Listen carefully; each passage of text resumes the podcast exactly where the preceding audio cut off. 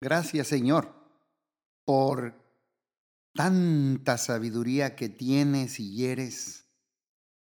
Un ser de fe, de esperanza, de paz, de amor, de armonía, que nos ayudas en cada encrucijada y laberinto que nosotros caemos en la vida.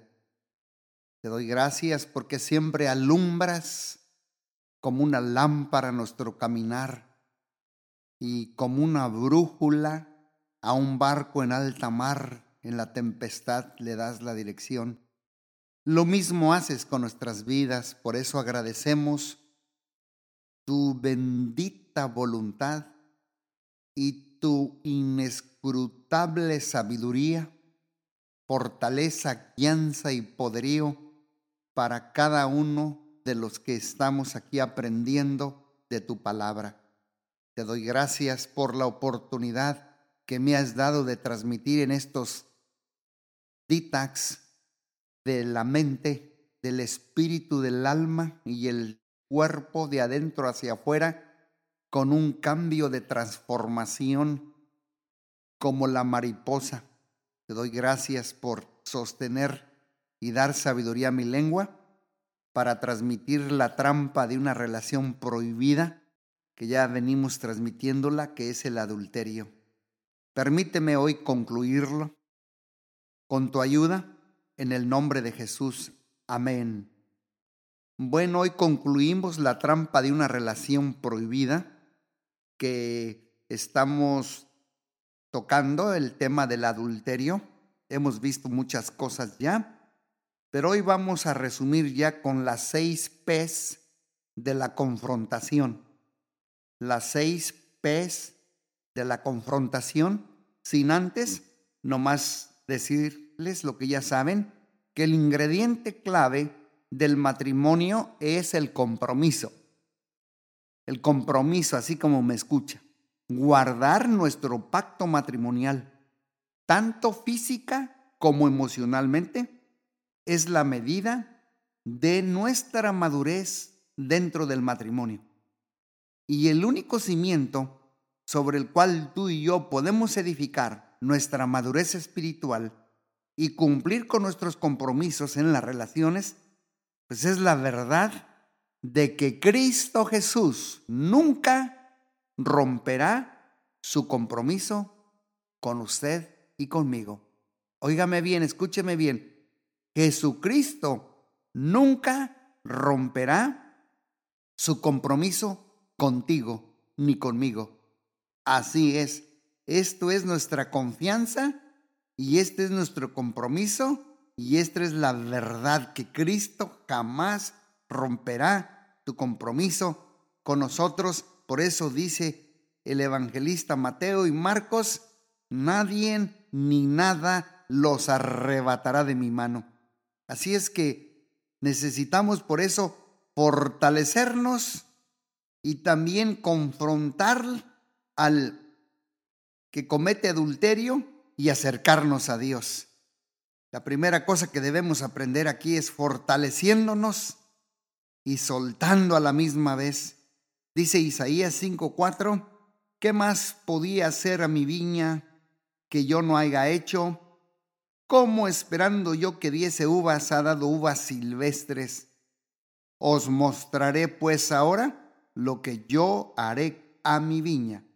La quitaré de su vallado, será consumida y aportillaré su cerca y será ahollada. Isaías 5:4.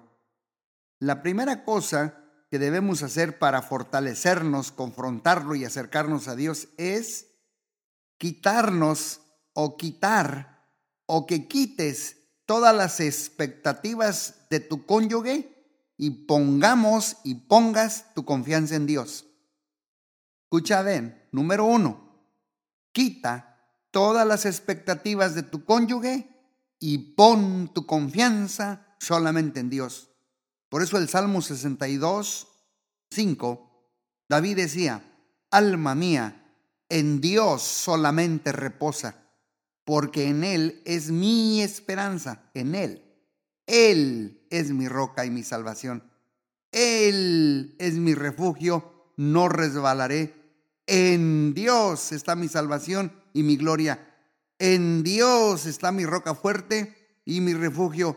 Esperad en Él todo el tiempo. Oh pueblos, derramad delante de Él vuestro corazón.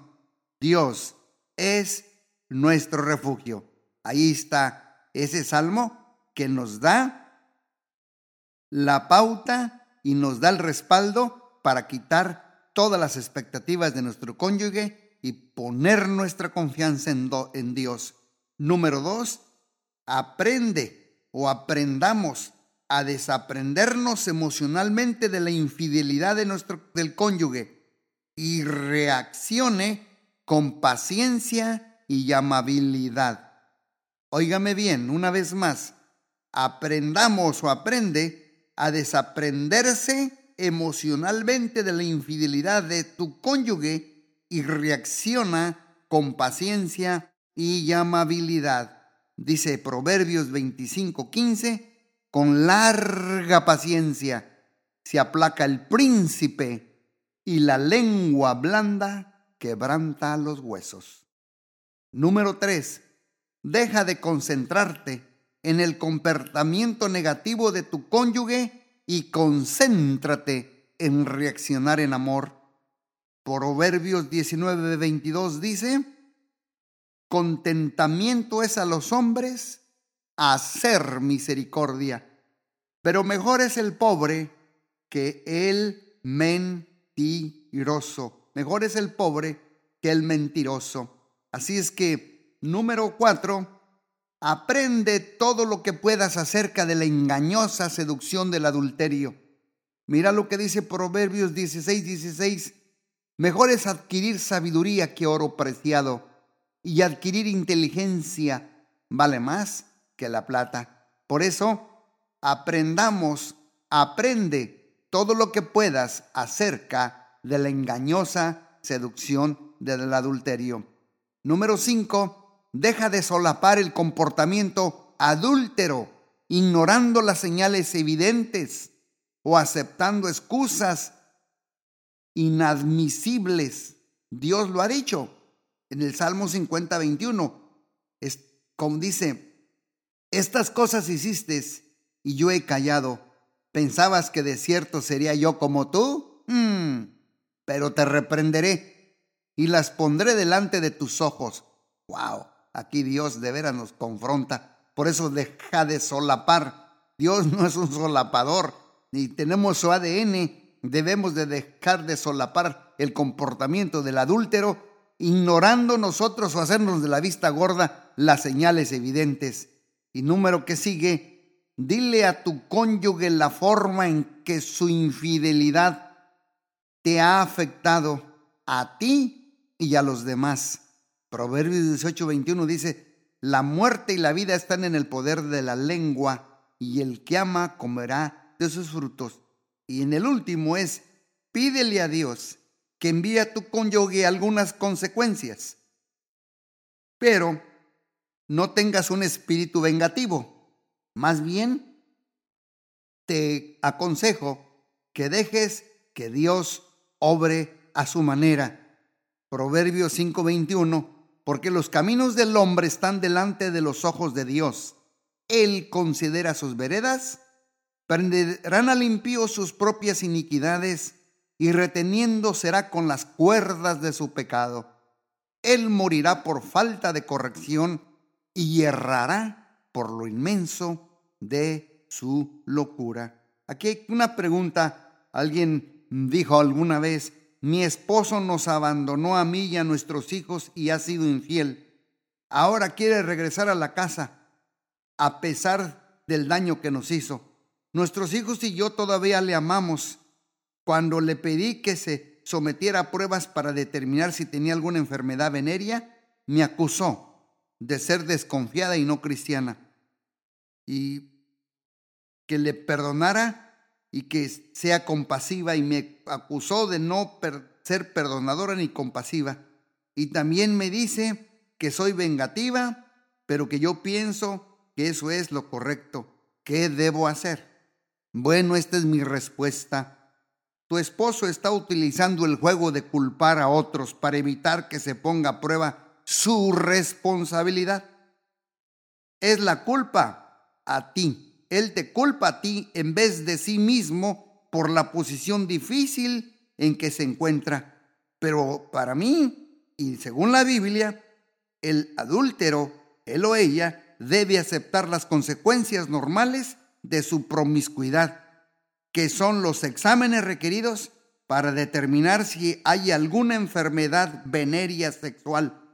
Y si es, si es esposo, pues hay que checar lo que no haya contraído SIDA o lo que es el AIDS, porque eso contagia. Y también tus niños tendrán que sufrir innecesariamente por esa grave enfermedad y la pérdida de sus dos progenitores.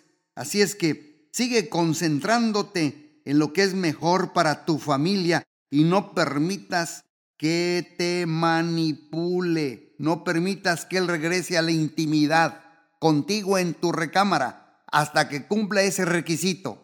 Por eso dice Hebreos 13:14, cada rato yo les doy una escritura para que vean que me respaldo en la escritura. Honroso esa sea, sea todos el matrimonio y el hecho sin mancilla, pero a los fornicarios y a los adúlteros los juzgará Dios. Y también confróntalo, la intervención, confróntalo. Mira lo que dice Mateo 18:15. Por tanto, si tu hermano peca contra ti, ve y repréndele, estando tú y él solos. Si te oyere, has ganado a tu hermano, o a tu esposo, o a tu esposa, o a tu cónyuge. Mas si no te oyere, toma aún contigo a uno o dos más, para que en boca de dos o tres testigos conste toda palabra. por eso, el aspecto más poderoso de la intervención en la crisis, pues es el mecanismo de los grupos de apoyo. El grupo, un grupo de apoyo, a mi criterio, proporciona una gran fuerza y generalmente para cuando se decide que haya intervención, la parte agraviada ha rogado al cónyuge adúltero que deje ese comportamiento, pero tristemente a veces su petición ha caído en oídos sordos. Por eso, tal vez en un grupo de apoyo, otras personas también lo han, lo han rogado que lo haga, pero cada una de esas peticiones ha sido ignorada. Así es que como individuos, ellos carecen de fuerza pero como grupo pueden tener y ser una dinamita, el grupo de apoyo. Es más, el grupo puede ser usado por Dios para lograr lo imposible. Así es que hay que confrontarlo y que vaya a la intervención. Pídele a Dios sabiduría y entendimiento. Recuerda lo que dice Proverbios 2.6, porque Jehová da sabiduría y de su boca viene el conocimiento y la inteligencia. Otra, otro, otro consejito, investiga acerca de los distintos programas de intervención en las crisis y que asista a las reuniones que tratan acerca de la confrontación, de cómo sobrevivir el adulterio, del enriquecimiento matrimonial, aún a las adicciones a las sustancias químicas, así como los, yo conozco muchos grupos que se llaman vencedores anónimos, alcohólicos anónimos, alanón, adictos anónimos, etcétera, etcétera hay que leer publicaciones que se refieren a las intervenciones en crisis y para que visite esos centros de consejería, porque la Biblia dice, Proverbios 3:13, bienaventurado el hombre que haya la sabiduría y que obtiene la inteligencia. También yo te recomiendo que llames a una oficina de consejería y pídele que te recomienden a un líder cristiano capacitado en la intervención en las crisis matrimoniales ¿Por qué? Porque Proverbios 15, 22 dice, los pensamientos son frustrados donde hay un, no hay un buen consejo, mas en la multitud de consejeros sabios, pues se afirman. Y también entrevístate con un especialista de intervención para planear los pasos a seguir, porque la discusión debe incluir las opciones de consejería, la cobertura de los seguros o también el impacto de la consejería en toda la familia completa. Por eso Proverbios 19:20 dice, escucha el consejo y recibe la corrección para que seas sabio en tu vejez. Y también pide la ayuda de personas que se han visto afectadas por el adulterio. Esto es muy poderoso. Yo he visto que muchos que tienen depresión, los recomiendo con alguien que tiene depresión, personas que fueron afectadas en adulterio, yo lo recomiendo así, porque estas personas pueden confirmar el gran daño que te está causando y que causa a otros y que han decidido confrontar a su cónyuge. Pueden ser aquí miembros de la familia que estén interesados en tu bienestar, eh, un amigo, un médico, un empleador, un compañero, un líder espiritual, porque Proverbios 14:25 dice, el testigo verdadero libra las almas, mas el engañoso hablará mentiras.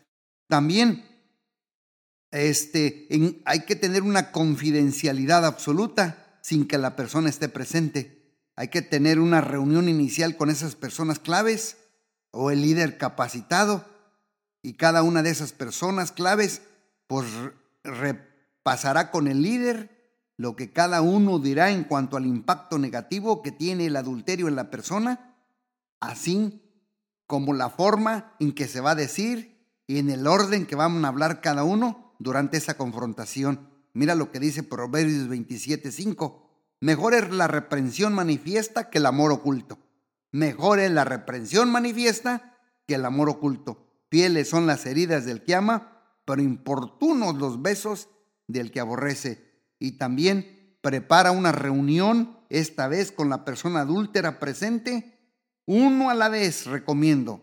Los que van a confrontarlo deben expresar su amor genuino y preocupación por la persona y después a confrontarlo individualmente, pues siguiendo el orden acordado en esa reunión. Mira lo que dice Proverbios 18, 2, 12, 18. Hay hombres cuyas palabras son como golpes de espada, mas la lengua de los sabios es medicina. Y concluimos con los seis P's de la confrontación. La primera es la primera P es en lo personal. Aquí en lo personal afirma en lugar de atacar. Afirma en lugar de atacar. Por ejemplo, quiero que sepas cuánto me interesas o cuánto te amo y cuán preocupado estoy por ti. Las seis P's de la confrontación. Número uno, afirma en lugar de atacar. Efesios 4:29, ninguna palabra corrompida salga de tu boca sino la que sea buena, necesaria para la edificación, a fin de darle gracia a ese cónyuge que cometió adulterio. La segunda P de la confrontación, el pasado, el pasado. Así que comenta, dile ejemplos recientes que describan el comportamiento negativo específico y del dolor que les causó a usted. Por ejemplo, decirle, anoche cuando no llegaste a casa, para estar un rato conmigo como solías hacerlo antes, me di cuenta que ya no soy importante para ti. Esto es bien, bien tremendo. Dice Proverbios 12, 17, el que habla verdad declara justicia, mas el testigo mentiroso declara engaño. Así es que sea breve, sé breve, Dile los ejemplos de dos o tres oraciones. Proverbios 17, 23 dice, el que ahorra sus palabras tiene sabiduría. De espíritu prudente es el entendido. La tercera P es la pena y el dolor causado. Enfatízale el impacto doloroso que te ha causado el adulterio de, de, de, de él o de ella, utilizando declaraciones en primera persona, por ejemplo, yo, yo me sentí destrozada cuando nuestro compromiso matrimonial dejó de ser importante para ti. Mira lo que dice Proverbios aquí, 16:23. El sabio de corazón hace prudente su boca y añade gracia a sus labios. La cuarta P es la petición. Pide personalmente a tu amado que acepte recibir consejería. Pídele, es petición. Te ruego que aceptes la ayuda que necesitas para deshacerte de esa relación pecaminosa e idolátrica, perdón. Y si lo haces, te respetaré más. Dile, si lo haces, te respetaré más. Proverbios 18, 21 dice, la muerte y la vida están en el poder de la lengua. Y la quinta P, el plan. Prepárate para poner en operación un plan inmediato si él acepta la consejería. Por ejemplo, te han aceptado en el programa de consejería de apoyo. Además, hay que escribir tu nombre, todo, Y la número seis es el precio, las seis P's. En lo personal, el pasado, la pena, la petición, el plan y el precio. Especifica las consecuencias si rehúsa el tratamiento, el precio. Por ejemplo, no podemos permitir que vuelvas a casa o que estés con la familia hasta que hayas abandonado completamente esa relación adúltera y hayas suspendido cualquier contacto con esa persona. Proverbios 15:10 te da el apoyo. La, con, la reconvención es molesta al que deja el camino y el que aborrece la corrección, el que aborrece la corrección morirá. Y con esto concluimos los noes, los no es del diálogo. No, no, eh, no. Hables epitetos. ¿Qué es un epiteto? Por ejemplo, sermones. Ni condenes, ni prediques. Por ejemplo, anoche te comportaste como un verdadero idiota. no sé cómo te puedes ver tan, tan tarugo. No, no. Eso es, no hables eso. ¿Por qué? Porque Proverbios 11, 12 dice, el que carece de entendimiento menosprecia a su prójimo, mas eh, la mujer prudente calla. Segundo no es del diálogo, no discutas. Si se opone a lo que tú dices, no defiendas a tu cónyuge cuando otros lo confronten. No lo defiendas, no discutas. Déjalo que lo confronten. Tercer no es no aceptes promesas sin el compromiso de llevarlas a cabo de inmediato. Como por ejemplo, no puedo hacer todo lo que me pides ahora, pero te prometo que voy a romper la relación y empezar la consejería el próximo mes. Número cuatro, cuatro no. No pongas ultimátums a menos que esté dispuesto a cumplirlos. Por, ejemplo, supone que tu cónyuge decide continuar con su relación adúltera y abandonar el hogar, pero al poco tiempo al haberse alejado, vuelve a decirte, prometo no volverte a ser infiel.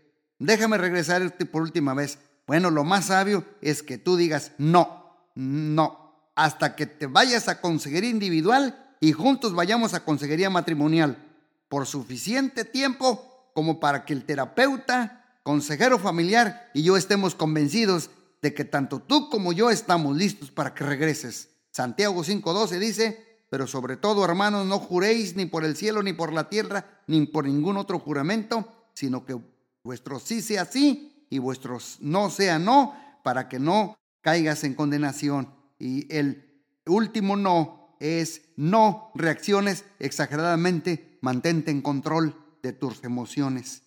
Porque la Biblia dice, por esto, mis amados hermanos, todo hombre sea pronto para oír y tardo para hablar, tardo para irarse, porque la ira del hombre no obra la justicia de Dios. Y el último no es, no impidas que tu cónyuge enfrente las consecuencias de su infidelidad matrimonial. Escúchame, no impidas que tu cónyuge enfrente las consecuencias de su infidelidad matrimonial, porque Gálatas 6, 7 dice, no te engañes, Dios no puede ser burlado, todo lo que el hombre siembra, eso segará, porque el que siembra para su carne, de su carne segará corrupción, mas el que siembra para el Espíritu, de su Espíritu segará vida eterna. Gracias a Dios. Aquí la última pregunta es esta. Es, ¿cómo puedo trazar un límite cuando mi esposo está teniendo relaciones sexuales con otra mujer? Deseo que mi matrimonio funcione. Bueno, sé específico al señalar el límite, porque es evidente que él lo ha cruzado. Y usted puede decirle, te amo, te he sido fiel, pero ahora debes tomar una decisión. Aquí todos los límites tienen obligaciones, como en el fútbol. Debido a tu relación con esa mujer, has traspasado los límites. Así que debes de decidir, ¿quieres dejar de pertenecer a nuestra familia o no? Si amas a tu familia, debes dejarla a ella o él por completo. Si decides seguir con ella en otro lugar que nosotros, debes irte enseguida. Así merito, explique que tú no estás botándolo de la casa, sino que estás teniendo una decisión que únicamente que es de Él, no es tuya, por los frutos. El hecho de que tengas relaciones emocionales y sexuales con otra mujer, pues es una evidencia que no estás comprometido a tu matrimonio. Este límite matrimonial le da a él la decisión de cosechar las consecuencias o el premio que él lo ha buscado. Y con la ayuda de Dios, acércate a Dios, acércate en acción de gracias, acércate a Dios y pídele que te revele cuáles han sido sus relaciones negativas. Acércate para recibir más amor por el, para el ofensor y acércate para destruir las fortalezas de tu enemigo y acércate también pidiendo fe por medio del cual todas las cosas son posibles. Y por último, acércate en forma consistente y perseverante. Y termino con la pregunta, mi esposo fue infiel el año pasado, ¿es posible volver a confiar en él? Con esta respuesta termino. Sí es posible que su esposo recupere su confianza, pero debe arrepentirse sinceramente de su infidelidad con usted y su pacto matrimonial. Y después debe identificar cómo cayó en adulterio y admitir y entender su debilidad evitará que vuelva a caer. Ora, para que él reconozca su pecado y que lo vea y que lo odie y que se aleje como Dios lo hace. Dios puede cambiar a cualquiera que desea tener un corazón transformado. Lucas 1.37 dice, porque nada hay imposible para Dios. Y no pierdas la esperanza, no la pierdas. Hermanos, si alguno de vosotros se ha estreveado de la verdad y alguno lo hace volver, sepa que el que lo haga volver al pecador del error, de su camino, y podría decir yo aquí, al adúltero, salvará de la muerte su alma y cubrirá multitud de pecados. Padre, te doy gracias por tu palabra y te doy gracias por todos estos conceptos, información, discipulado, consejería, terapia que acabamos de ver a través de estos ditax de la mente sobre la trampa de una relación prohibida. Te pido que lo practiquemos, que haya caído en tierra buena y que dé fruto al ciento por uno con la ayuda de Dios. En el nombre de Jesús. Amén, amén y amén. Que Dios les bendiga.